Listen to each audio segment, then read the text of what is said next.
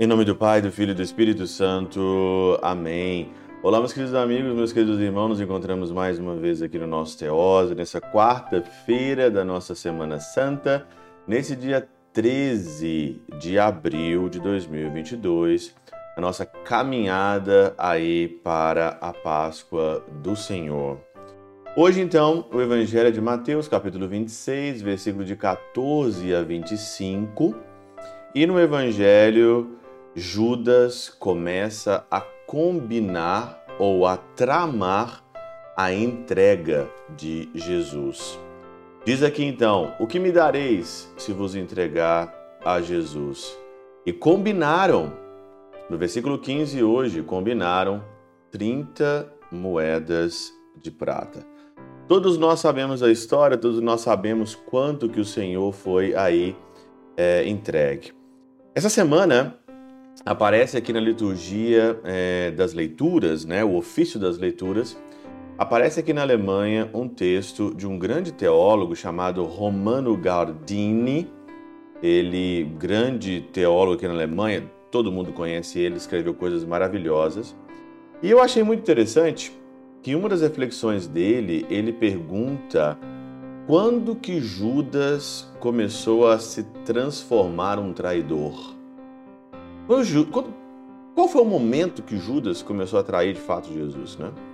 E aí então ele, ele diz que em João, no capítulo 6, ali no finalzinho de João, nos versículos 65 e 66, quando Jesus faz o discurso do pão do céu, do pão da vida, eu sou o pão da vida, dado em alimento para vós, eu sou a verdadeira bebida, eu sou a verdadeira comida. Muitos ali foram embora. E Jesus então, ele vira para os seus discípulos ali que estavam, seus apóstolos, e fala: E vós também não quereis ir embora como os outros?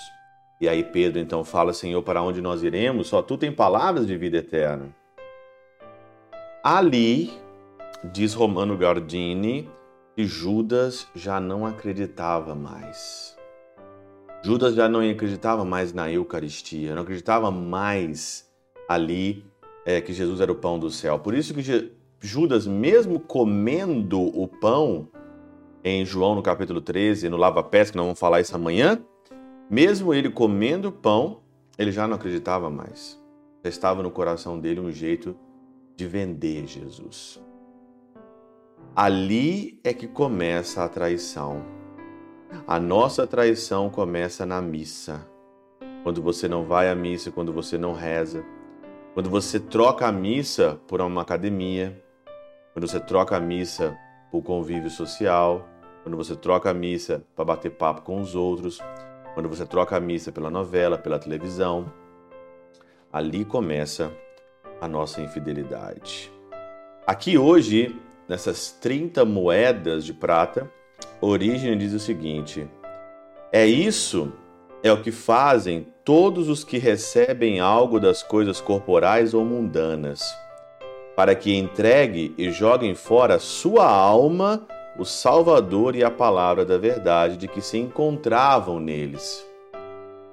Todas as vezes que você mistura com coisas do mundo, todas as vezes que você dá preferência às coisas do mundo, você vende Jesus de novo por 30 moedas de prata e continua juntaram 30 moedas de prata. Juntaram. Juntaram. Não dá nada diante de Jesus. E aqui vai dizer: sinalizaram tantas moedas quantos foram os anos que o Salvador tinha vivido neste mundo. Todos os anos que o Salvador viveu neste mundo, sinalizaram essas 30 moedas de prata ali. Porque os três anos, ele morreu com 33, mas os três anos foram sua vida pública. 30 anos que o Senhor passou ali se preparando. Juntaram 30 moedas e jogaram. Juntaram 30 moedas que não chega a dar o que realmente o Senhor é e trocaram ele. Quantas infidelidades, quantas infidelidades, né?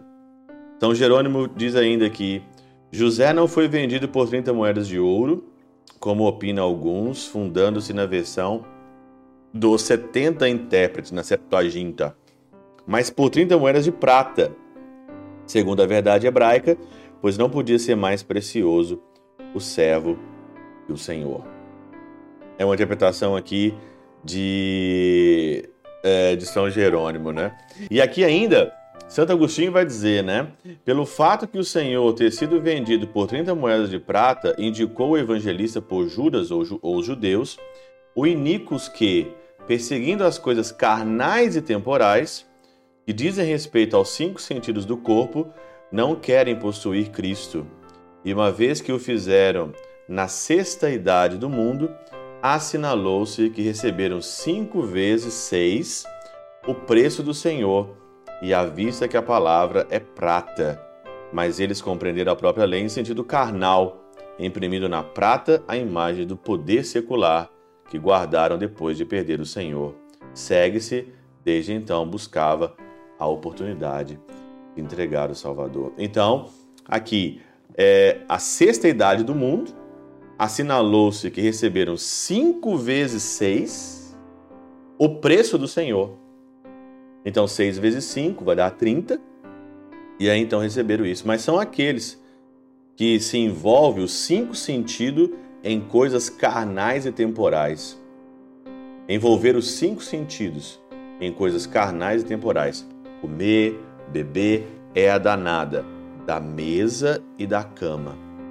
O ver, a pornografia, ou a internet, o tempo que você está aí, tudo isso é um jeito de você vender o Senhor através dos seus cinco sentidos.